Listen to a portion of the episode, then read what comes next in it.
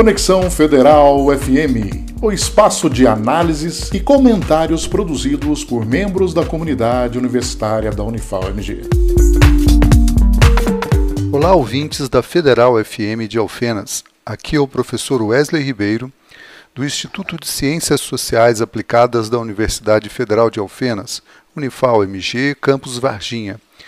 Hoje eu estou aqui para comentar com vocês sobre um tema muito importante: o planejamento da aposentadoria. Para a maioria das pessoas, quando falamos de aposentadoria, pensamos em algo bem distante e que não traz ou que não gera motivos de preocupação para o momento presente. Esse pensamento, ouso dizer, é errado. Por quê? Pense na aposentadoria pelo INSS.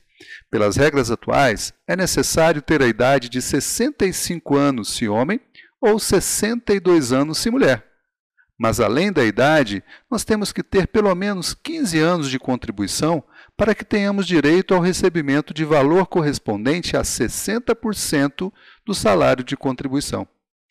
Mas para ter o benefício completo, ou seja, para que tenhamos direito a 100% do nosso salário de contribuição, são necessários 40 anos de contribuição. Isso mesmo, 40 anos.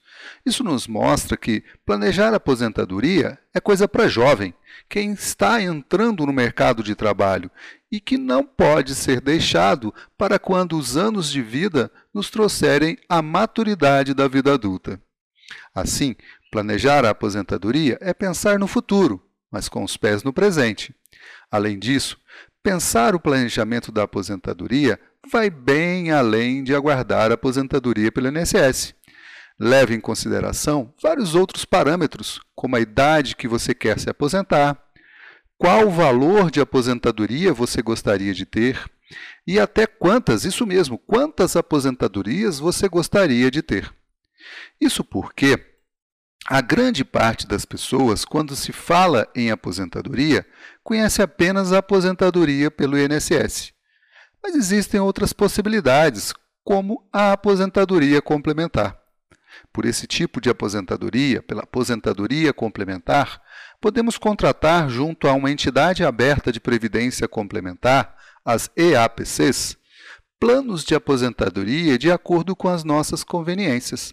Existem planos de previdência complementar onde você pode começar contribuindo com valores a partir de 50 reais mensais e, com o tempo, ir acumulando reservas que podem constituir uma nova aposentadoria no futuro.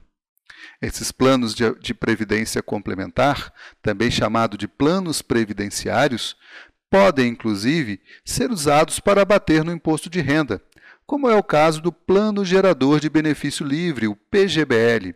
Ou, se você não precisa ou não quer fazer abatimento no imposto de renda, pode optar pelo Vida Gerador de Benefício Livre, o VGBL. O interessante na Previdência Complementar é que você pode contratar quantos planos quiser e realizar as contribuições nos valores que sua renda permitir. A previdência complementar é, assim, uma opção para que você tenha, além de sua aposentadoria pelo INSS, uma segunda aposentadoria. E aí, que tal pensar em iniciar um planejamento da sua aposentadoria? Então é isso, pessoal. Um abraço a todos vocês. Até a próxima.